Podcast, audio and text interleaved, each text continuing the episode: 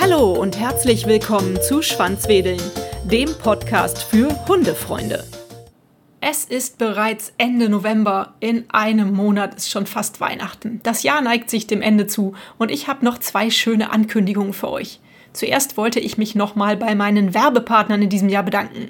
Die Agila Hundeversicherung, die Firma Thomas mit ihrem Aqua Pet and Family Supersauger und Terracanis haben diesen Podcast dieses Jahr ein wenig unterstützt. Am allermeisten danke ich aber euch fürs Zuhören, für eure Ideen und Fragen. Terracanis hat sich einen besonderen Leckerbissen für alle Schwanzwedeln-Fans zum Jahresende ausgedacht und verlost nochmal sechs wunderbare Terracanis Überraschungspakete mit je sechsmal dem Terracanis Weihnachtsmenü und einigen anderen Überraschungen. Wenn ihr an der Verlosung teilnehmen möchtet, schreibt bitte einfach eine E-Mail mit eurem Namen und eurer Anschrift an schwanzwedeln@gernhardmedia.de. Alles klein und zusammen und Gernhard mit DT am Ende. Die Mailadresse findet ihr aber auch auf der Facebook-Seite von Schwanzwedeln und hier in den Folgennotizen. Die Auslosung findet am Nikolaustag auf Facebook statt. Ich persönlich habe mir als Dankeschön für euch einen kleinen Adventskalender überlegt. Ich werde in den Adventstagen vom 1. bis zum 24.12. jeden Tag auf Facebook und auf Instagram ein Foto posten mit einem wunderbaren Hundezitat oder einem schönen Hundespruch. Ich hoffe, ihr freut euch darüber. Nun aber zum heutigen Podcast-Thema. Zum allerersten Mal habe ich eine andere Hunde-Podcasterin zu Besuch bei Schwanzwedeln. Viel Spaß bei diesem inspirierenden Interview mit der unglaublich sympathischen Ricarda Kreikmann ist Hundeflüsterin und heute bei mir zu Gast in meinem Podcast. Warum bezeichnest du dich selbst als Hundeflüsterin? Ja, spannend. Das ist eigentlich so am Anfang so entstanden, weil ich immer überlegt habe, oh, was mache ich eigentlich? Ne? Mache ich so, bin ich wirklich normaler Hundetrainer? Bin ich irgendwie, naja, irgendwie bin ich Verhaltensberater für, für Menschen, weil mit den Hunden mache ich ja gar nicht so viel. Aber irgendwie arbeite ich ja doch mit den Hunden. Und dann ist mir irgendwann so ein bisschen aufgefallen, das hat gar nichts so mit Cesar Milan oder wie man halt Hundeflüsterei so ähm, ja, woher man es eigentlich kennt, sondern weil ich für mich gemerkt habe, so was macht mich als Hundetrainer irgendwo auch aus. Und da habe ich so gemerkt, ja, eigentlich bin ich wirklich ein Mensch, der den Hunden so ganz genau zuhört und einfach Dinge erkennt in kürzester Zeit oder versteht, was manche Menschen, Halter einfach nicht sehen oder nicht nicht sofort greifen können, weil vielleicht irgendwie so durch die Medien oder vielleicht durch fehlende Intuition, Bauchgefühl, das so ein bisschen verloren gegangen ist. Und das habe ich seit Kindheitstagen halt irgendwie schon, dass ich so einen Hund sehe und irgendwie immer wusste, wie es dem geht oder was der braucht. Und äh, wenn ich halt einen Mensch mit seinem Hund sehe, sehe ich das sofort. Und deshalb ist das für mich so wie so ein bisschen flüstern. So die Hunde, ich sehe sie und dann flüstern sie mir gefühlt, so überschwitzt gesagt, zu, ähm, was deren Problem ist. So, Genau. Daher kommt so ein bisschen das Hundegeflüster, also dass man halt ganz genau zuhören soll, was die Hunde so sagen. Das ist dann auch dein Businessname geworden, richtig? Richtig, genau. Wir haben das Ganze dann im Endeffekt auch gleich übernommen, weil irgendwie Hundegeflüster ist ja auch ein schönes Wort. Und gerade weil ich mich nicht auf eine Sache spezialisiere, sondern wirklich alles so ein bisschen mache, finde ich, passt es auch irgendwie zu allem. Weil egal, was wir mit unseren Hunden machen, wir müssen ganz genau zuhören. Und gerade habe ich so für mich auch einfach das Statement, dass ich sage, die leisen Töne. So wirklich dieses mal nicht den Hund zuschnattern, sondern einfach mal wirklich leisen Ton, runterfahren, der Buddha für seinen Hund sein, das sage ich so immer in meinem Podcast. Ähm, und ja, und deshalb ist Hundegeflüster irgendwie geblieben. Für Podcast, für den Club, für, für einfach alles. Genau, darauf wollte ich nämlich jetzt hinaus. Also auf deiner Homepage steht dann ja auch, du bezeichnest dich als Coach und Verhaltensberaterin für Menschen mit Hund. Was genau bedeutet das denn? Wie ist dein Business aufgebaut und was bietest du deiner Kundschaft an? Also wer kann zu dir kommen und was kann man da erleben oder welche das hat sich im Endeffekt auch so über Jahre wirklich entwickelt. Von, von wirklich Verhaltensberater vor Ort mit Einzeltrainings und ähm, über Gruppentrainings, über Hundehobbys, was man so alles kennt. Und dann ging es halt wirklich weiter, dass ich gesagt habe, okay, durch den Podcast, den ich dann gegründet habe, wo ich einfach nur, na, ich würde mal jetzt mal so sagen, ich habe einfach nur frei Schnauze wirklich erzählt, was ich über Hunde denke, wie ich das so mache. Und ich habe mir so gedacht, naja, wenn sich jemand das anhört und irgendwie Lust hat, sich damit zu beschäftigen und ähm, findet es gut, was ich sage, dann erzähle ich da hier jede Woche was rein. Dann kam quasi der Podcast dazu und den habe ich letztes Jahr, so 2019 im Januar gestartet. Daraus kamen dann Anfragen, also ich selber komme von der Ostsee, also aus dem Norden, ähm, kamen dann Anfragen von Leuten aus dem Süden zum Beispiel, die gesagt haben, oh Ricarda, du bist so weit weg, aber wir hätten so gern deine Meinung, wir haben das und das Problem. Und dann habe ich selber für mich überlegt, okay, kann ich denen nicht irgendwie auch helfen? Weil eigentlich reichen mir, wenn ich so ein Video von einem Hund sehe oder ein, ein Video aus verschiedenen Situationen, kann ich es eigentlich schon ganz gut durch meine Erfahrung einschätzen und sagen, okay, so und so, veränder das mal und vielleicht tut sich da schon was. Und dann habe ich das so am Anfang einfach mal ausprobiert, gesagt, hey, das ist jetzt hier Pilotprojekt, wir machen das jetzt mal online ähm, und guck mal, wie es klappt. Und dann habe ich ab August 2019 damit angefangen, dass ich Online-Coachings gegeben habe. Und das ist echt dann, also es hat irgendwann geboomt. Ich habe dann fünf Coachings am Tag gegeben und das war echt schon richtig viel, weil es natürlich immer sehr intensiv ist, sich dann immer auf einen anderen Hund und anderen Menschen einzustellen. Und die haben mir dann immer die Videos geschickt, ich habe die analysiert und dann haben wir drüber gesprochen und die Erfolgsquote, es war total faszinierend, die war teilweise sogar höher als vor Ort, einfach weil durch meine Anwesenheit sich die Menschen in der Arbeit mit ihrem Hund nicht verändert haben. Weil vielleicht kennt man es, wenn man sich mit Hunden beschäftigt, man geht zum Hundetraining, dann ist der Trainer da, auf einmal wird man konsequent, man zieht das dann durch, man hat vor allem dieses, ach ja, der Trainer schreitet schon ein im Fall des Falles, dann ist man anders, dann ist man nicht mehr, wie man sonst mit seinem Hund alleine ist, weil da ist man vielleicht unsicher, da ist man vielleicht nicht ganz so konsequent. Und dann habe ich echt gemerkt, ey krass, das macht wirklich eigentlich viel mehr Sinn oder für mich zumindest. Und es macht mir auch viel mehr Spaß, weil ich natürlich viel mehr Menschen auch helfen kann, als wenn ich, sage ich mal, zwei Coachings vor Ort mache. Die sind einfach viel anstrengender, weil ich natürlich nicht nur mit dem Menschen dann arbeite, sondern auch mit dem Hund. Und dann ist das Ganze wirklich drüber gegangen, dass ich es nur noch online gemacht habe irgendwann, dann kam, ja, dann kam die Corona-Zeit im Endeffekt und dann habe ich so viele Anfragen bekommen, dass ich gesagt habe, Leute, ich kann euch gar nicht mehr allen helfen. Ich habe so viel Zeit, habe ich überhaupt nicht. Und dann fing es halt an mit Online-Kursen, beziehungsweise dann habe ich den Hundegeflüster-Club gegründet. Und der Hundegeflüster-Club ist quasi ein monatlicher Mitgliederbereich, den man quasi wie ein Fitnessstudio monatlich bezahlt. Und dann kann man halt monatlich sich wirklich weiterbilden. Also wir nehmen da alle Themen durch, die Menschen mit ihrem Hund weiterbringen, weil ich immer sage, Wissen ist Macht. Umso mehr du weißt und umso sicherer du bist in dem, was du gegenüber deinem Hund vertrittst oder auch tust, desto souveräner bist du und desto besser funktioniert das auch, weil dein Hund lernt, hey, auf die kann ich mich verlassen, die hat nämlich irgendwie Plan.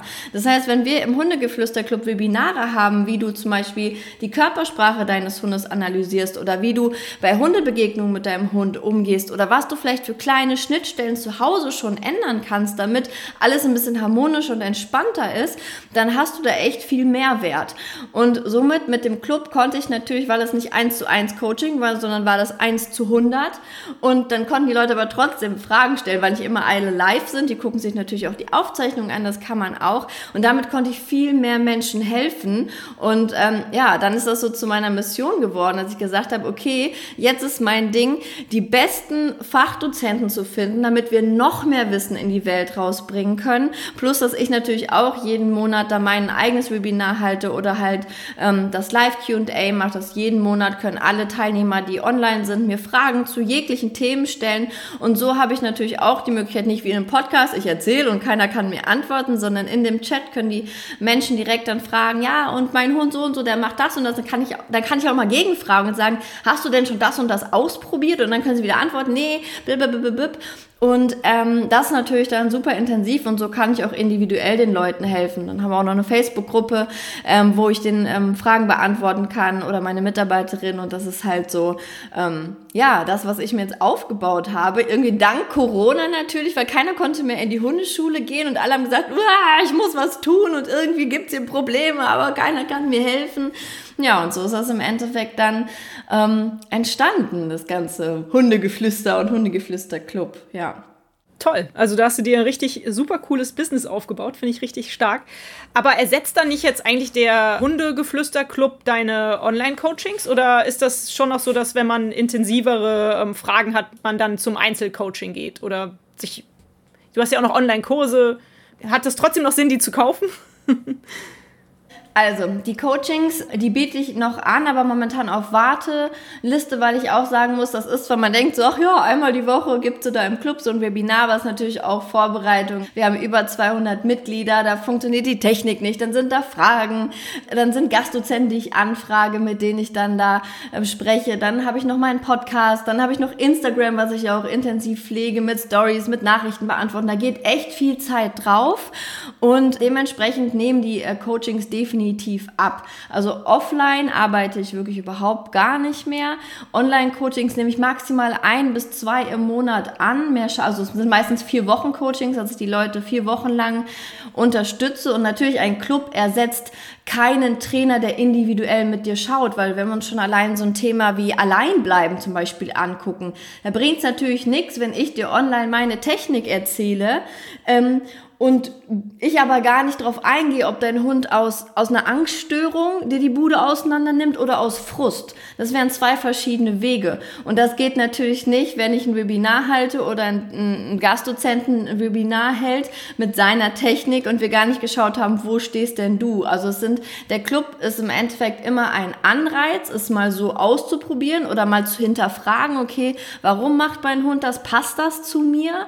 Aber dennoch dann zu sagen, okay, wenn ich echt ein ernstzunehmendes Problem habe und ich habe jetzt hier ein, zwei Wochen oder drei Wochen mal rumgewerkelt und es tut sich nichts oder es wird schlimmer, dass ich dann immer sage, okay, hol dir einen Trainer vor Ort, dem du vertraust, weil vor Ort ist natürlich immer noch mal was anderes, als wenn ich online da drauf gucke. Ähm, ja, oder dann halt doch im Endeffekt ein Online-Coaching, aber da sind die Plätze gerade mit langer Warteliste bestückt. Aber jetzt mal Butter bei Fische sozusagen, wie ihr, glaube ich, so im hohen Norden gerne sagt. Wie viel kostet das denn? Wie viel kostet der Club und wie viel würde ein Online-Coaching bei dir kosten? Also der Club kostet im Endeffekt 39,90 Euro im Monat. Da hast du dann die vier Webinare, die Aufzeichnungen sind gespeichert, du hast die Facebook-Gruppe, du kriegst 10% Rabatt auf meine Coachings, auf, mein, ähm, auf meine Produkte, die ich alle online habe, egal ob ähm, E-Book oder Online-Kurs und ein Online-Coaching. Und da mache ich echt momentan eigentlich nur noch die vier Wochen Coachings, die ich annehme, weil das ist das intensivste. Die liegen bei 499 Euro. Genau ja, ist ja ein fairer Preis. Also wenn man das so mit der Hundeschule vergleicht, hast du gut einkalkuliert, gefällt mir der Preis. Ja, also wenn man jede Woche bei einem guten Hundetrainer, also sag ich mal, ein Einzelcoaching nimmt, da liegt man auch, also beim guten Hundetrainer liegst du bei 100, 150 Euro für, sag ich mal, 60 bis 90 Minuten, weil ich sag mal auch so Steuern und so ein Gedingel geht ja auch noch wieder ab, Anfahrt und so weiter und dementsprechend bin ich da einmal die Woche ganz gut dabei, plus Videoanalysen natürlich, die sind da inklusive, genau. Du hast ja gerade eben erzählt, das Ganze fing mit dem Podcast an. Und ich muss ja sagen, viele von meinen Hörern werden eventuell auch schon deine Stimme kennen. Ich bin ein großer Fan von deinem Podcast und höre den sehr gerne. Das machst du wirklich super toll. Wie bist du auf die Idee gekommen, einen Podcast zu machen? Ich meine, ich bin Journalistin, da kann man das vielleicht noch so ein bisschen ableiten. Aber hast du einfach gedacht, oh, ich höre gern Podcast, jetzt mache ich auch einen? Oder wie kam das? Ja, also ich bin eh so ein Machertyp. Ne? Ich habe so eine Idee und dann setze ich das um. Ich frage gar nicht lange, ist das sinnvoll, ist das nicht sinnvoll. Ich mache das dann einfach, ich Bock drauf habe. Aber ich bin auch wirklich leidenschaftlicher Podcast-Hörer ähm, oder war es zu dem Zeitpunkt auf jeden Fall sehr intensiv. Und ich fand es halt irgendwie richtig cool, weil ich so dachte, okay, ich höre meistens, wann höre ich einen Podcast? So wenn ich lange Autofahrten habe oder auch mal, wenn ich mit meinem Hund Ike spazieren bin, höre ich auch gerne mal Podcasts. Und ähm, dann dachte ich, ja, ist doch irgendwie auch cool für so Hundebesitzer. Die gehen mindestens zwei bis dreimal am Tag spazieren. Und wenn sie, ich mache immer so, meine Podcasts sind immer so 20, 30 Minuten, also irgendwie so im Slot. Das heißt, er ist nicht den kompletten Spaziergang. Das heißt, die Leute haben immer noch mindestens Viertelstunde bis 30 Minuten für ihren Hund. Aber die anderen 30 Minuten, gerade wenn sie vielleicht Ruheübungen machen und sich auf die Bank setzen, der Hund mal einfach nichts tun soll, können Sie ja 20 Minuten hören, was ich dazu zu sagen habe. Und ähm, so kam ich im Endeffekt auf den Podcast und habe dann einfach total simpel mit meinen ähm, iPhone-Kopfhörern, die in, in Laptop gesteckt, habe mir so ein Format hier runtergeladen und dann habe ich einfach aufgenommen und habe mir noch so eine schöne Melodie gesucht und dann ging es im Endeffekt los. Also qualitativ klar, die vor einem Jahr, die sind nicht vergleichbar mit dem jetzt. Aber es hat mir super Spaß gemacht, weil ich eh so eine Sabbeltante bin. Ich komme aus dem Ruhrpott, ich kann richtig schön und viel reden. Und dementsprechend war das so mein Medium, weil für YouTube muss man immer irgendwie schick aussehen, sich die Haare gemacht haben. Und ja, das muss ich für einen Podcast nicht. Und das war nicht ganz praktisch. Genau. Kann ich vollkommen nachvollziehen, diese Leidenschaft. Und ich gehe übrigens immer, wenn ich mit dem Hund spazieren gehe, habe ich nur einen Knopf im Ohr, weil man muss ja auch noch mitkriegen, was drumherum äh, passiert. Da klappt das eigentlich sehr gut. Und wenn wir dann eine Hundebegegnung haben oder so, dann drücke ich eben schnell aus und, ne, und dann kann man danach wieder weiterhören. Also ich finde auch, ein Hundespaziergang ist ideal zum Podcast hören. Man kann sich immer noch gut mit seinem Hund dabei beschäftigen. Total. Der Podcast ist super, da werde ich auf jeden Fall den Link in die Show Notes packen. Den kann ich wirklich nur jedem empfehlen. Mega cooles Teil. Wie oft kommt der raus eigentlich? Das weiß ich gar nicht genau. Ist das regelmäßig? Einmal die Woche, jeden Freitag. Oh, super, super. Alle Achtung. Du hast eben schon gesagt, teilweise ersetzen natürlich Online-Coachings oder zumindest halt der Club nicht die klassische Hundeschule. Empfiehlst du denn immer noch jedem Hundebesitzer eine klassische Hundeschule zu besuchen? Also ich sag mal so, ich bin Fan von Welpengruppen. Mhm. Also wenn du wirklich so einen kleinen Welpen hast, der einfach so ein bisschen soziale Kontakte haben soll, der vielleicht, wenn er, sag ich mal, ein Labrador ist, dass er auch einen Hund mit einer kurzen Nase mal kennenlernt oder einen ganz kleinen Hund, dass sie da einfach so ein bisschen mal lernen, okay, wie kommunizieren andere Rassen, weil sie kennen ja zu dem Zeitpunkt nur ihre Geschwisterchen. Da aber immer bitte, bitte hier an dieser Stelle drauf achten, nicht mehr als fünf, sechs Hunde, egal wie viele Trainer auf dem Platz stehen, das ist mir ganz wichtig und immer für den Hund Hund einsetzen, wenn dein Hund Stress hat, bitte nimm ihn auf den Arm, nimm ihn da raus, wie auch immer. Das finde ich auf jeden Fall sehr sinnvoll. Wofür ich Hundeschule, wenn man es dann so nennen möchte, auch noch gut finde, sind wirklich so Hobbys. Dass man sagt, man geht zum Mantrailing, man geht zum Agility, man geht zum Hoopers oder Dummy-Training, was auch immer. Dafür finde ich Hundeschulen auch schön, damit man einfach so ein, einmal die Woche so ein Date hat, wo man ein Hobby mit seinem Hund auslebt. Wo ich nicht so Fan bin, sind so Unterordnung, macht für mich in meiner Hundephilosophie absolut gar keinen Sinn. Das brauche ich nicht und deshalb würde ich es auch so nicht empfehlen, weil ich finde, wenn man eine gute Kommunikation mit seinem Hund pflegt, braucht man keine Unterordnung. Diese Junghundekurse, die meistens so nach den Welpengruppen angeboten werden, kann man auch noch mitnehmen, wenn man merkt, es bringt einem selber was oder ist auch so, dass man ähm, ja dann eher motiviert ist, weil wenn nächste Woche der nächste, die nächste Stunde ist, bleibe ich vielleicht eher dran mit dem Training, so hm. nach dem Motto. Oder ich kann noch mal fragen, wenn irgendwas jetzt passiert hier in der Junghundezeit, ähm, die ist ja manchmal ein bisschen schwierig, ähm, dass man noch mal nachfragen kann und wen an seiner Seite hat. Aber ich sage immer so, nach dem Junghundekurs hört es eigentlich auf. Und wenn du dann noch ein Thema mit deinem Hund hast, wo du sagst, boah, das muss ich oder will ich irgendwie noch klären, dann nimm lieber Einzelstunden, dass der Trainer wirklich individuell auf dich eingehen kann, weil das kann ein Trainer in der Gruppe mit vier, fünf Hunden definitiv nicht. Der fragt nicht, wie bist du denn drauf? Hast du Angst? Oder bist du angespannt beim Spaziergang? Oder warum bist du angespannt beim Spaziergang? Da, da hat man keine Zeitkapazitäten für. Ähm, und dementsprechend würde ich sagen, nach dem Junghundekurs hast du dann noch ein Thema, buch dir eine Einzelstunde und geh mal wirklich individuell drauf ein, was da noch so bei euch im Raum steht. Mhm. Bist du denn aber eigentlich grundsätzlich auch klassische ausgebildete Hundetrainerin? Hast du so eine Ausbildung durchlaufen? Also ich habe keine Ausbildung in dem Sinne gemacht, so wie man sie heutzutage kennt. Man geht an so eine Schule oder macht ein Fernstudium oder so, sondern ich bin noch so vom alten Schlag. Also ich habe relativ früh angefangen. Da gab es diesen besagten Paragraph 11 noch nicht, als ich angefangen mhm. habe. Und da habe ich halt schon Mantrailing unterrichtet und war quasi so eine Hobby, Hunde-Hobby-Trainerin, so. Und irgendwann kam das dann mit dem Paragraph 11, das heißt, dass man sich beim Veterinäramt ähm, seines, seiner Stadt, seines Kreises ja zertifizieren lassen muss, damit man mit Hund und Mensch arbeiten darf. Und dadurch, Richtig. dass ich aber auch schon ein paar Jahre in dem Job im Endeffekt gearbeitet habe, konnte ich so mit dem Veterinäramt zusammenarbeiten, dass die gesagt haben, okay, sie reichen die ganzen Stunden und Seminare. Ich habe etliche Seminare gemacht bei zig ähm, Verhaltensberater oder Biologen oder was auch immer, also alles, was Rang und Namen hat, habe ich eigentlich einmal live gesehen, habe diese ganzen Unterlagen dort eingereicht, weil es schon über 300 Stunden waren, die man auch in so einer Stu äh, Schule im Endeffekt absolviert. Und dann haben die mir das anerkannt. Das heißt, ich habe dort diese Prüfung abgelegt und dann habe ich die Zertifizierung nach Paragraph 11 im Endeffekt so bekommen. Das heißt, ich bin auf keine klassische Schule gegangen. Wenn man mich jetzt fragt, ja, aber Ricarda, jetzt sind die Zeiten aber anders, wie kann ich denn jetzt machen? Sage ich immer so, ich bin kein Typ, der sich in eine Schublade stecken lässt. Und wenn man sich in, für eine Schule entscheidet, kriegt man meistens nicht gesagt, so, für dieses Problem haben wir fünf Ansätze und du kannst individuell schauen, welches du nimmst, sondern man hat meistens so maximal zwei Wege, die du wählen kannst. Und dann bist du relativ geprägt von der Schule oder dem Studium, was du da gerade gemacht hast. Und das finde ich immer ein bisschen schade. Und da ist vielleicht auch so ein Punkt, wo bei vielen Hundetrainern die Intuition einfach flöten geht. Weil sie nicht mehr auf ihr Bauchgefühl hören können und nicht mehr frei oder nicht mehr selber hinterfragen, warum mache ich das jetzt eigentlich, sondern man kriegt erklärt, so das funktioniert, das kann man machen.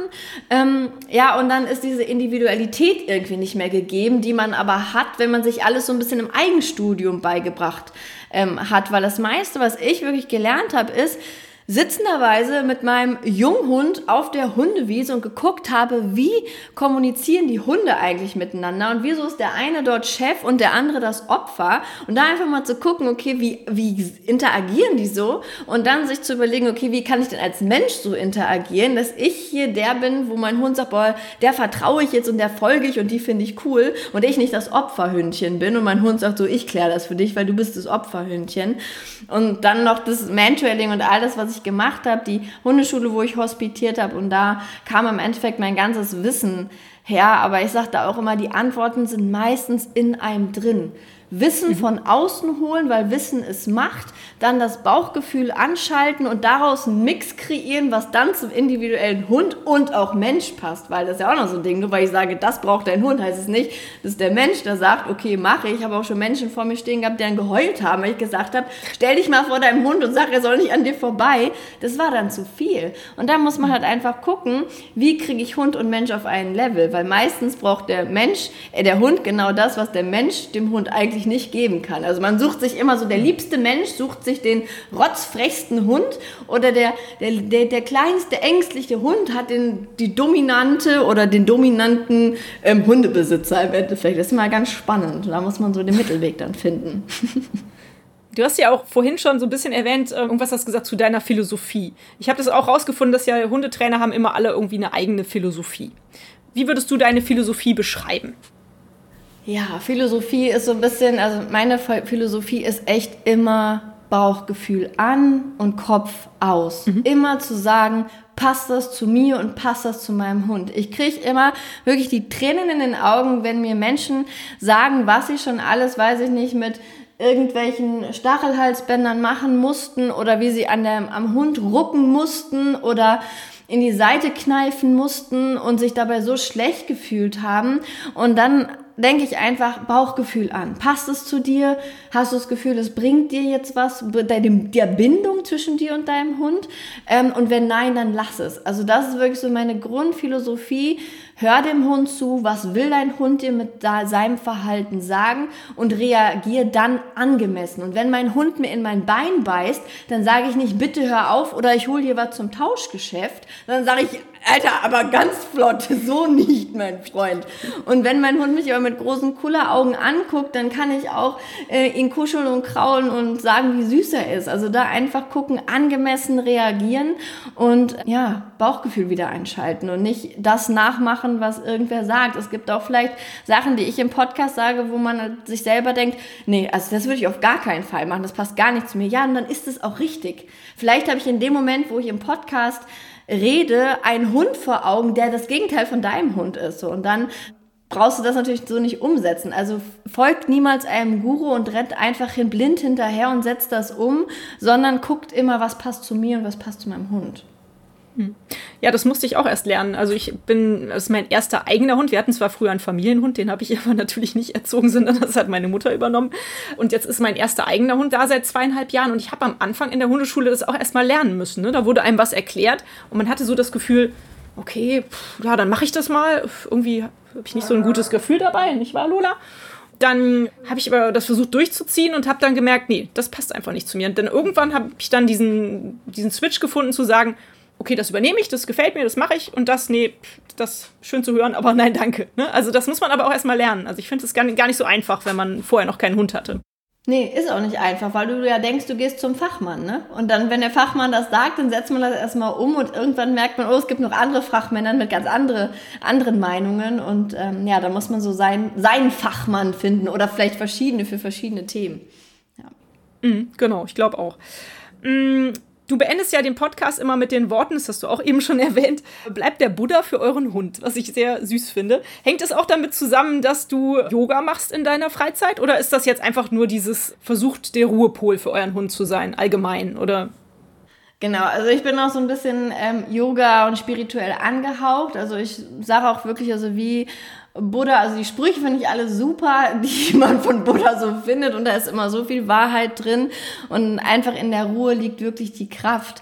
Natürlich ist man nicht immer 100% entspannt und es gibt auch Situationen, da darf man dem Hund auch wirklich mal klar sagen, das finde ich echt richtig blöd und das ist dann vielleicht nicht ein Verhalten, was man von einem Buddha kennt, ähm, aber ich verbinde mit Buddha halt auch wirklich so die Klarheit, also wirklich das Intuitive, dass ich gucke erstmal bei mir, liegt das Thema bei mir, nein, okay, liegt es bei meinem Hund, wo liegt es bei meinem Hund, also einfach, dass man mit dieser Klarheit an alles dran geht, natürlich entspannt bleibt, weil es bringt niemals was, was, wenn du deinen Hund, sag ich mal, irgendwie korrigierst oder irgendwas und das hektisch machst oder emotional. So, ich meine, da kennen wir, erkennen wir uns vielleicht auch alle wieder so. Der Hund fängt an zu ziehen.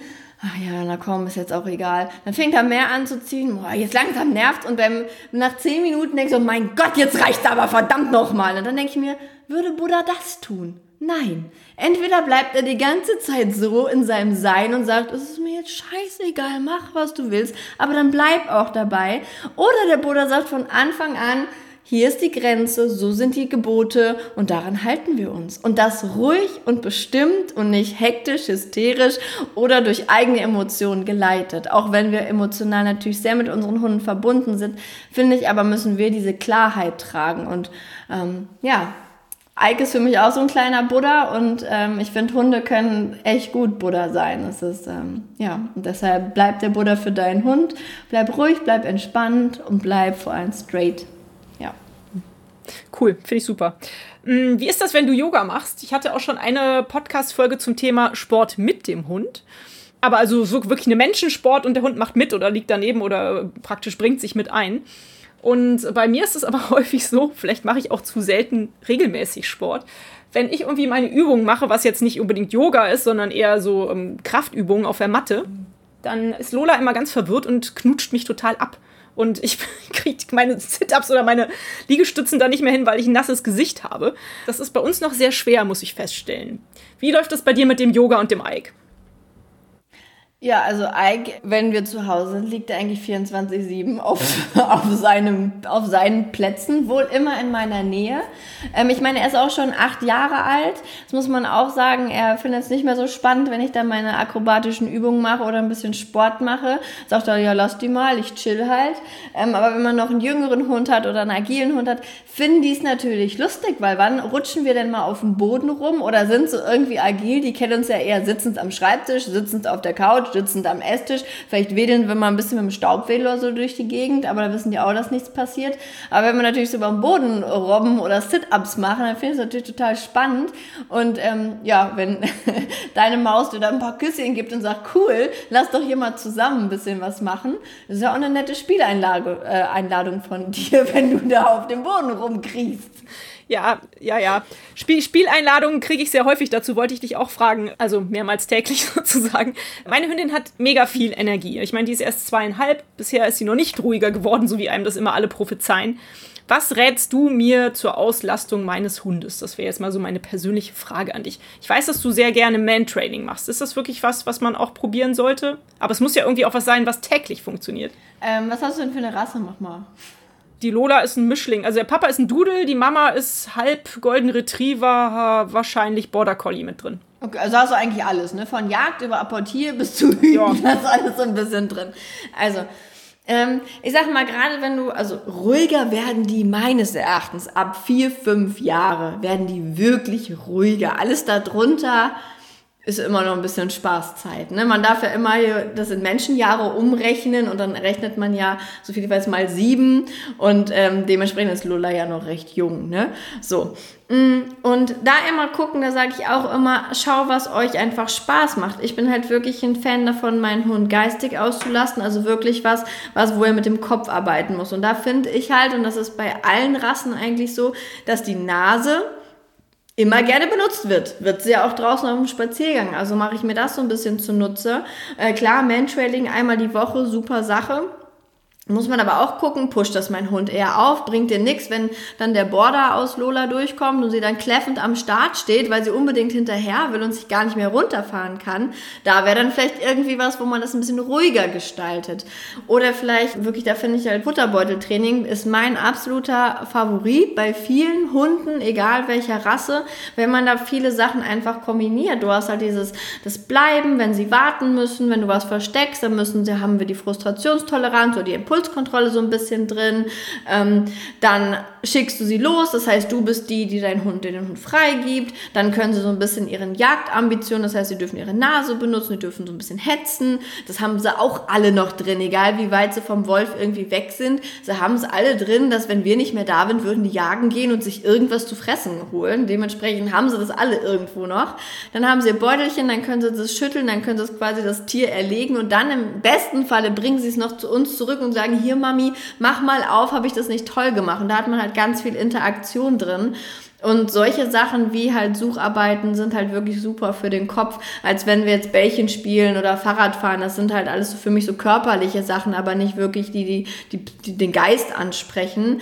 Dementsprechend finde ich das immer ganz cool, einfach mal auszuprobieren. Oder wenn wir jetzt auch nochmal auf deine Sporteinheiten gehen, würde ich, wenn ich so einen Hund hätte, der echt 24-7 voll viel Energie hat, würde ich viel mehr auf Ruheübungen setzen. Das heißt, wenn du Sport machst, würde ich sagen, mach einen Flock in eine Wand, lein die am Geschirr an, musst du zugucken. Hast eine tolle Frustrationstoleranztraining, weil sie will ja im Endeffekt zu dir ähm, und muss das aushalten und hat auch keinen Erfolg, weil sie kommt ja nicht zu dir. Also wenn man mit einem Deckentraining anfängt, was vielleicht nicht so funktioniert und dein Hund auch weiß, dass du gar keine Zeit hast, weil du hast Handeln in der Hand und bist der fokussiert auf deinen Sport und nicht auf sie und sie fünfmal aufsteht und jedes Mal den Erfolg eigentlich wieder hat, bei dir anzukommen. Also ähm, da ist gerade bei aktiven Hunden so wirklich die, die Balance, die man halten muss. Einmal runterfahren, entspannen, wirklich mal nicht nichts tun und auf der anderen Seite in, in Zusammenarbeit mit dem Menschen ein Hobby zu machen.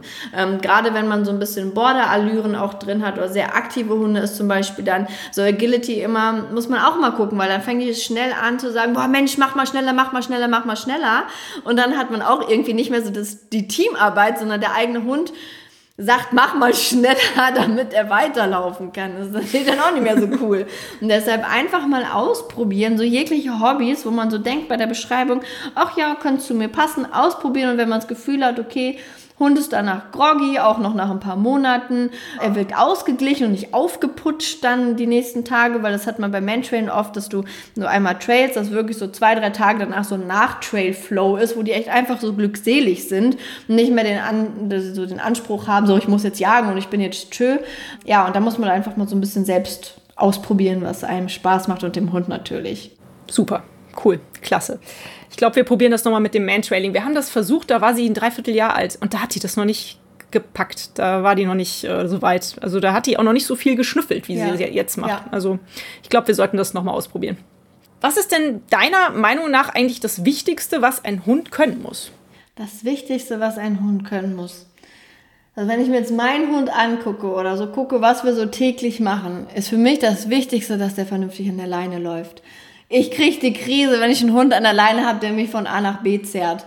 Sondern dass man einfach wirklich da entspannt so sein Leben leben kann. Also, und das, das halt spazieren gehen, das machen wir, wie ich schon mal heute gesagt habe, zwei bis dreimal am Tag. Und wenn ich mir überlege, zwei bis dreimal am Tag zieht er mich hinterher.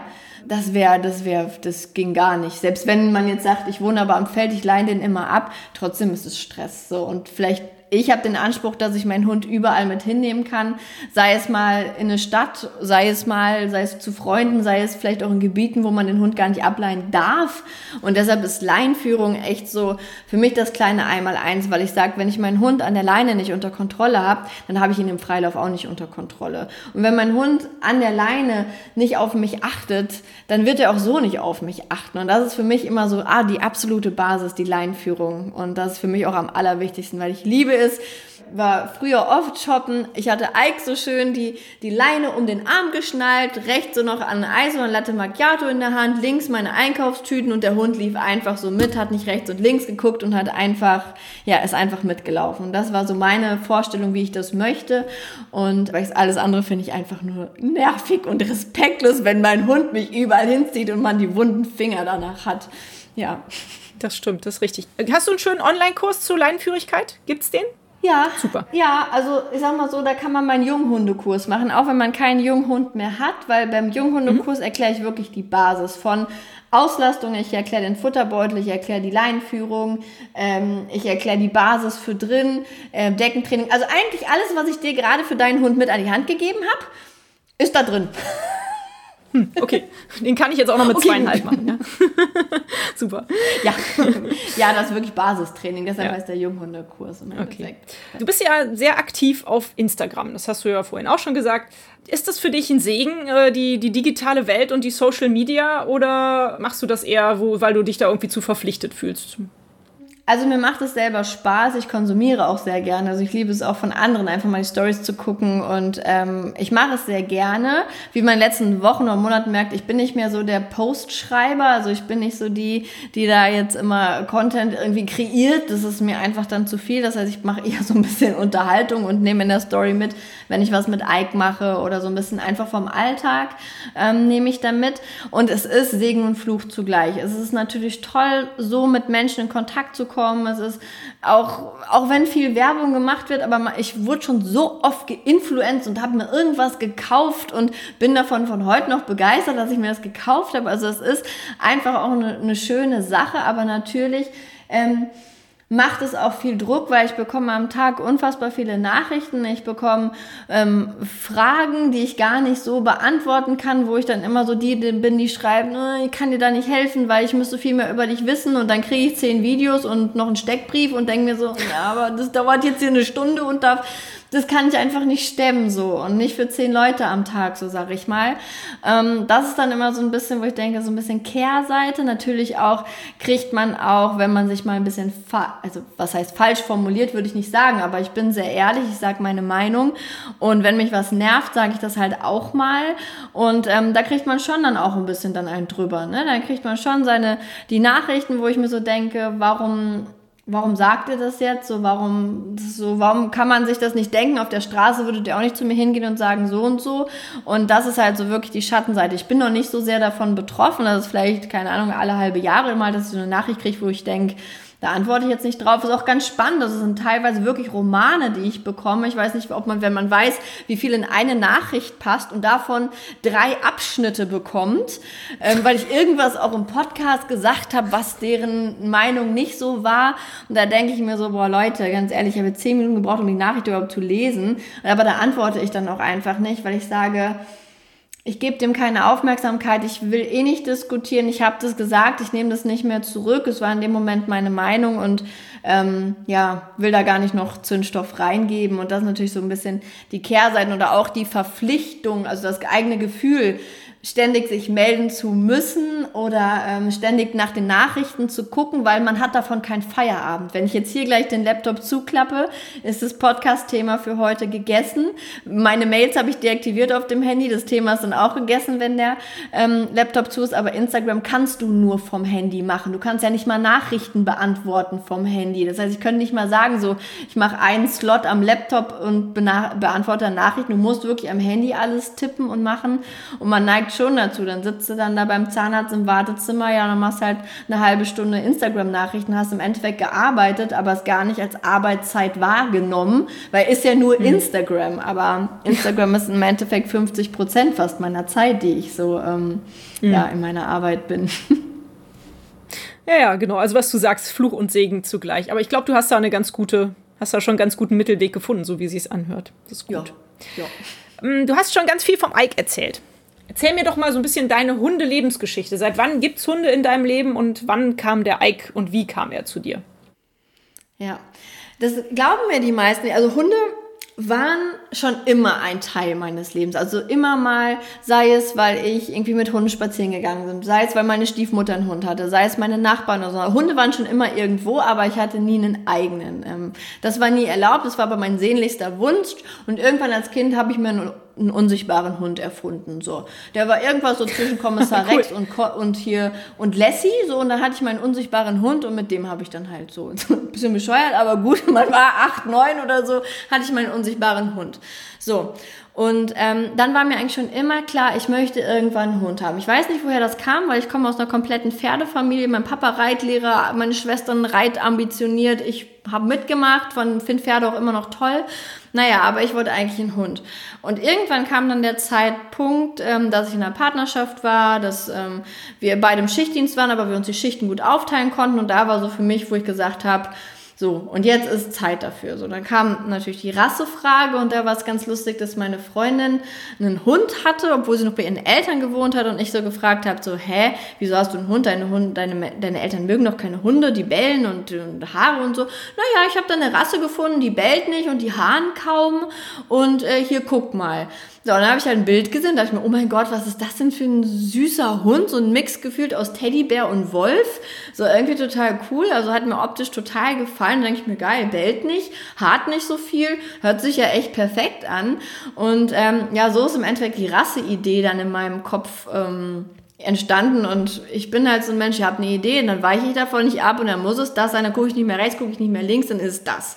So, und dann habe ich mich auch irgendwann auf die Suche gemacht und habe mich auf so eine Züchter- oder Vereinsliste für Eurasia eingetragen.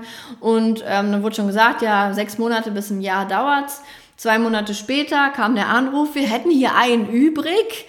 Dann habe ich auch gesagt, ja, alles klar, ich komme vorbei, ich gucke mir den an. Bin dann von Aachen bis nach Bayern gefahren, um diesen Welpen anzugucken. Es war nur noch ein Hund über, also dieses klassische, ich suche mir einen Welpen aus, war dementsprechend nicht gegeben.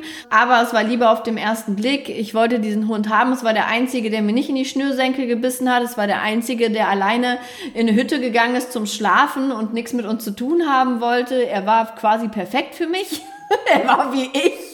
So, und ähm, dann war auch klar, okay, den holen wir dann in, weiß ich nicht, fünf, sechs Wochen ab. Und so kam ich im Endeffekt zu Ike und Ike war dann auch mein erster eigener Hund. Ähm, bis zum sechsten Monat hatte ich den perfekten Vorzeigehund, habe bis dahin natürlich Bücher verschlungen wie sonst was, weil es war meine neue Lebensmission, dann dieser Hund.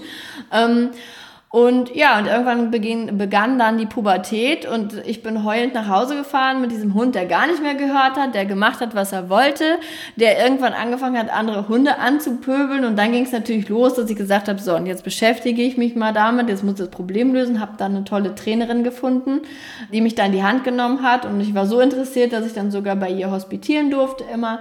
Ja, und so ging es im Endeffekt weiter. Und seitdem sind Eike und ich unzertrennlich, also es gibt kaum Dinge, wo er nicht dabei ist. Ich glaube, es war die längste Zeit, wo wir jetzt mal getrennt waren, waren vorletztes Jahr, da war ich mit meinem jetzt Ehemann drei Wochen auf Bali und das war die erste Zeit, wo wir mal getrennt waren länger und ansonsten ist er immer wirklich, nimm ihn überall mit hin. Wir machen auch viel Urlaub im Camper, extra damit er auch mit kann und ähm, ja, und dann ist es irgendwann so ein Selbstläufer geworden mit ihm, genau.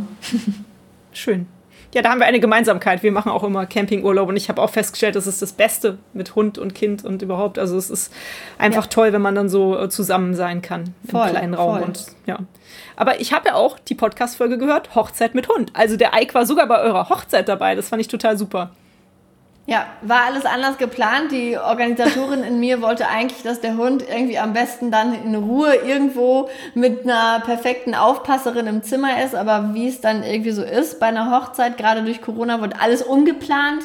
Und wir hatten dann ein, ähm, ein Privatgelände von meinen Schwiegereltern und dann konnten wir da halt heiraten und ich wollte auch, dass er angeleint ist und irgendwer ihn festhält und auf ihn aufpasst und so, aber es war alles dann anders und ähm, Ike ist frei dort rumgelaufen. Es war auch alles cool, war ja ein abgesperrter Bereich, so ein Strandbad und er war einfach ein Traum. Also Ike und ich, wir verstehen uns einfach blind und dieser Hund, ich weiß nicht warum, da gibt es auch keinen Trainingsweg für, der versteht blind, wann er was zu tun hat und wann halt eben nicht. Es war so ein ganz magischer Moment wegen der, während der Trauung. Wir hatten eine freie Traurednerin, die natürlich auch über Ike gesprochen hat oder über meinen beruflichen Werdegang und weil es ja wirklich so meine Lebensmission ist oder meine Berufung ist. Und dann gab es dann so eine Passage, wo, wo sie wirklich auch über Ike gesprochen hat und dass er mein Seelenhund ist. Und just in dem Moment, er saß sonst immer so zwei Meter, neben uns, hat so auf den See geguckt, kam er dann und legte sich zwischen die Stühle, also zwischen Marco und mich und guckte so die Traurednerin an und sagte so, ja, erzählen Sie mal weiter, was ist mit mir? Also es ist, er ist einfach wirklich der absolute Kracher. Ich habe wirklich Angst davor, wenn er irgendwann nicht mehr ist und ich wieder einen Hund haben möchte, das kann ja gar nicht so, so werden wie jetzt, aber ähm, ja, das ist unbeschreiblich, was da zwischen uns entstanden ist. Aber ich muss auch sagen, gerade die Menschen, die mich fragen, wie hast du das geschafft? Ich habe so viel Zeit in diesen Hund investiert. Ich wirklich, also vor der Arbeit, nach der Arbeit, mein Leben drehte sich um Ike viele Jahre, also vier, fünf Jahre drehte sich mein komplettes Leben um den Hund. Mann habe ich da auch damals verloren, war aber nicht so schlimm.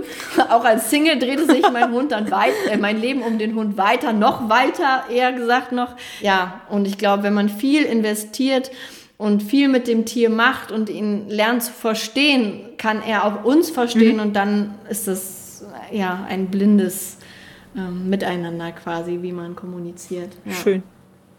Klasse. Ja, ich denke, das ist dieses typische, das halt auch so super wichtig ist, die Bindung zwischen Mensch und Hund. Ne? Also was man ja auch immer so sagt, das ist die Basis für alles, was überhaupt dann entsteht. Dann hat er eigentlich ja auch äh, zu deinem Beruf gebracht, sozusagen. Also er hat dich da auf jeden Fall noch weiterhin gedrängt, denke ich mal. Voll, ja, hat er. Ich habe mich lange dagegen gewehrt, weil ich immer gesagt habe, boah, wenn ich das, dieses typisches, typische, was man so im Kopf hat, auch wenn ich das erstmal hauptberuflich mache, dann macht mir das bestimmt gar keinen Spaß mehr. So, dann muss ich das mhm. ja nur machen, so.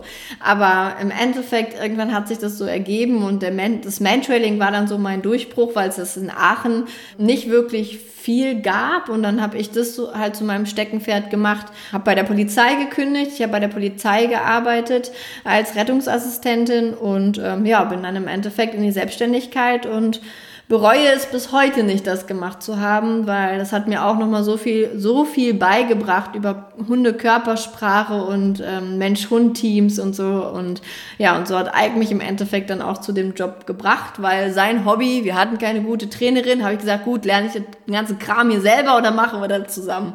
Ja. Sehr schön. Klasse. Richtig toll, die Geschichte, die du erzählst. Geschichten höre ich eh sehr gern.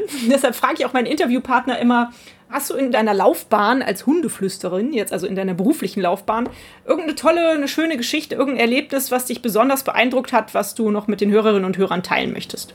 Mmh, da muss ich erst mal überlegen. Ja, das war in der Tat, das ist noch gar nicht so lange her, weil das auch im Online-Bereich war, weil online, muss ich auch mal sagen, es war sehr umstritten. Ne? Also die, mhm. die Trainerkollegen mir so, wie kann man das machen? Und, und gerade Angsthunde oder so oder so in die Richtung, ne? Wie kann sie dafür so viel Geld nehmen? Naja, und dann hatte ich halt einen Fall, wo ich wirklich eine, eine Australian Shepherd Hündin hatte, die auf eine, zu einer, oder zu einem jungen Pärchen gekommen ist, was selber in der Landwirtschaft auch war und ähm, sie haben den Hund nicht aus den besten Verhältnissen geholt, aber haben sich verliebt in dieses Hündchen und ja, dann war die Hündin da und die Hündin hatte panische Angst vor Pferden und Kühen.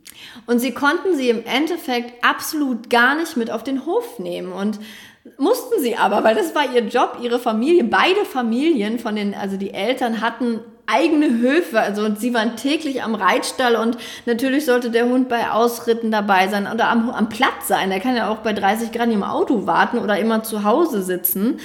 Naja, und dann haben wir es halt wirklich innerhalb des Trainings geschafft, ähm, innerhalb von vier Wochen, dass der Hund am Ende von diesem vier Wochen Coaching am Platz saß und dort zugeguckt hat, wie die Menschen geritten sind. Und das Erstaunliche daran war, war nicht, weil das wir irgendwie geklickert haben oder mit Leckerchen oder die Pferde positiv verknüpft haben. Wir haben komplett woanders angefangen. Wir haben die Struktur aufgebaut. Ich habe mit denen Schlepplein-Training gemacht, obwohl ähm, der Freilauf funktioniert hat weil ich gesagt habe, nein, wir müssen an der Struktur arbeiten. Euer Hund vertraut euch nicht. Und nur wenn wir jetzt Regeln setzen, wo ihr vielleicht gar keine Regeln setzen würdet, kommen wir hier weiter, weil sonst vertraut ihr euch nicht.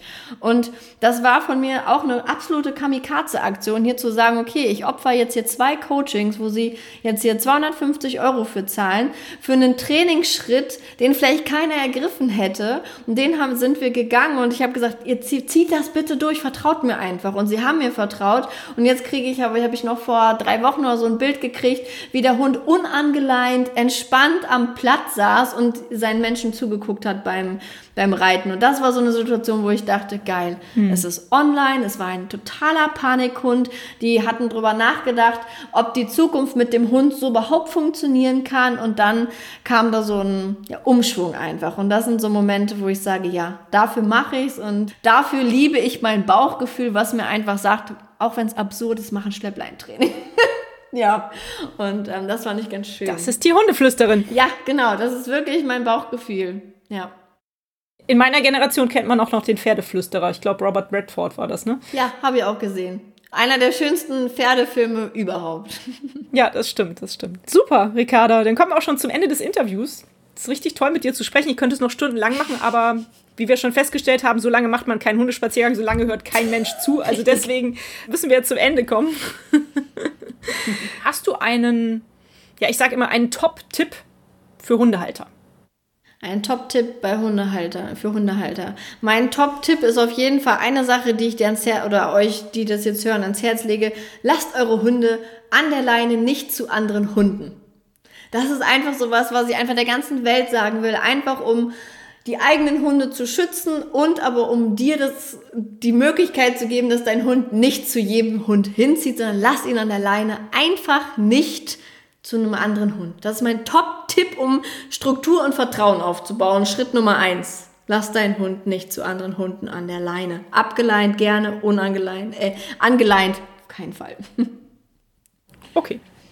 Ich hätte jetzt gedacht, es kommt sowas wie, du hast es irgendwie neulich auch im Podcast gesagt, Herz anschalten. Das fand ich auch sehr schön. Das, das habe ich ja vorhin schon zerkaut, deshalb dachte ich, gebe ich hier nochmal was Neues mit rein. Okay, und die letzte Frage nach einem Buchtipp. Also du hast ja auch schon gesagt, du hast, während du so aufgezogen hast, in der ersten Zeit hast du sehr viel gelesen. Ich lese auch sehr gerne. Ja. Äh, es gibt sehr, sehr viele Bücher über Hunde. Vielleicht hast du aber ein äh, besonders Lieblingsbuch, was du gerne empfehlen möchtest. Ja, und zwar, also ich habe selber wirklich nicht viele Bücher über Hunde gelesen, muss ich ganz ehrlich sagen, weil kommt ja alles aus meinem Bauch, ne? Aber ich schiele hier gerade auf mein äh, Bücherregal, da sind genau zwei Hundebücher. Und zwar würde ich eins empfehlen von ähm, dem Herrn, ich weiß gar nicht, Dr. Dr. Med, nee, ich glaube Dr. Ähm, Ganzloser, von dem Herrn Dr. Udo Ganzloser mit der Kate Kitchenham zusammen. Und zwar heißt das Buch Beziehung, Erziehung, Bindung. Das ist schon ein bisschen so wissenschaftliche Lektüre, aber wirklich toll erklärt mit verschiedenen Praxisbeispielen. Finde ich richtig, richtig gutes Buch, weil ich sage immer, wenn ihr euch ein Buch kauft, weil der Titel schön ist, weil die Rückseite nett geschrieben ist. Ihr wisst aber nicht, wer es geschrieben hat. Und das kann halt irgendein Hundetrainer gewesen sein. Und dann habt ihr wieder so eine so eine Meinung quasi, die ihr euch durchlest. Und da bin ich halt immer nicht ganz so Fan von. Klar, ich schreibe auch das ein oder andere E-Book und sagte einfach für die Leute, die mich kennen, bitte, da habt ihr das Wissen, wenn ihr die Frage an mich habt. Aber wenn es wirklich um Hundelektüre geht, sage ich, haltet euch an die Wissenschaft. Haltet euch wirklich an die Fakten, die da wissenschaftlich alle erhoben wurden und an die Studien. Und da kann man zumindest so mal grob sich einen ganz guten fachlichen Hintergrund schaffen. Und alles andere kann man dann natürlich Trainingsansätze einfach von den Menschen sich holen, wo man weiß, oh ja, sind mir sympathisch oder die haben das schöne Ergebnis. Deshalb auch nochmal noch mal ein Tipp nebenbei, wenn ich noch raushauen kann. Wenn ihr einen guten Hundetrainer sucht, guckt euch immer den eigenen Hund von dem Trainer an. Und wenn der Hund so ist, wie ihr möchtet, dass euer Hund ist, bleibt da. Wenn der Hund nicht so ist, wie ihr das gern hättet, dann geht wieder. Sei denn, gibt, ich muss auch Trainer in Schutz nehmen. Es gibt auch schon mal Trainer, die nehmen dann so, so Notfälle, so Sonderfälle, wo man eigentlich schon weiß, komm, da kann ich nicht mehr viel rausholen, aber ich gebe dem jetzt trotzdem gutes Zuhause, weil es kein anderer kann. Das ist eine Ausnahme, aber wenn es, sag ich mal, vom Züchter geholt ist und irgendwie nicht so ist, wie du es dir vorstellst, dann will ich drüber nachdenken, ob das der Mensch ist, der dir beibringen soll, wie du mit deinem Hund umzugehen hast. Okay, also wir gehen in die Hundeschule und sagen, äh, dürfte ich bitte mal Ihren Hund kennenlernen? und dann. Richtig. Okay, gut. Es ist wirklich oft ein gutes Zeichen. Ich habe das auch häufig gemacht, wenn die Trainer ihren eigenen Hund einfach mitbringen. Mhm. Oder die im Auto sind, oder die Klappe geht auf, kommt da schon Gekläffe raus oder ist da drin Ruhe? Oder man kann ja auch immer mal gucken, wie der Mensch so mit oder der Trainer mit seinem Hund arbeitet. Also ganz häufig haben die Trainer irgendwie den Hund mit auf dem Platz oder irgendwie, ähm, da gibt es immer mal Möglichkeiten zu gucken. Ja, das stimmt, das ist richtig. Super, liebe Ricarda, ich danke dir ganz herzlich für deine Zeit, die du dir genommen hast, für dieses Interview, für die vielen tollen Tipps, für die schönen Geschichten, die du mit uns geteilt hast. Und mhm. ja, mach weiter so. Ich finde, ich bin ein großer Fan von dir. Insofern äh, gerne weiter so und noch mehr davon. Ja, wir hören uns bestimmt noch mal irgendwann. Dankeschön. Ja, cool. Ich danke dir, danke für deine schönen, tollen Fragen und an alle, bleibt der Buddha für euren Hund. Damit vielen Dank. Genau, so soll es sein. Tschüss. Tschüss. Vielen Dank, liebe Ricarda, für dieses unglaublich sympathische und nette Gespräch mit dir. Vielen Dank euch allen fürs Zuhören und nochmal zur Wiederholung. Wer an der Verlosung von Terrakanis für das Terrakanis Weihnachtsmenü und einige andere Überraschungen teilnehmen möchte, sollte mir eine Mail schreiben an meine E-Mail-Adresse schwanzwedeln.gernhard mit dt am Ende, media, alles klein und zusammen.de. Die Adresse findet ihr auch in den Shownotes, ebenso alle Links zu Ricarda Kreikmann und zum Hundegeflüster und auch zu Ricardas Buchtipp. Und natürlich viel Spaß mit meinem kleinen Adventskalender auf Facebook und Instagram. Und ich freue mich, wenn auch ihr eure schönsten Hundezitate und Hundesprüche als Antwort postet. Hat euch dieser Podcast gefallen, dann teilt ihn doch mit euren Freunden und gebt mir eine 5-Sterne-Bewertung, denn nur so werden auch andere Hundefreunde auf den Podcast aufmerksam. Nun knuddelt euren Hund und gebt ihm ein Leckerchen und sorgt für ein Schwanzwedeln. Bis zur nächsten Folge. Wuff und tschüss.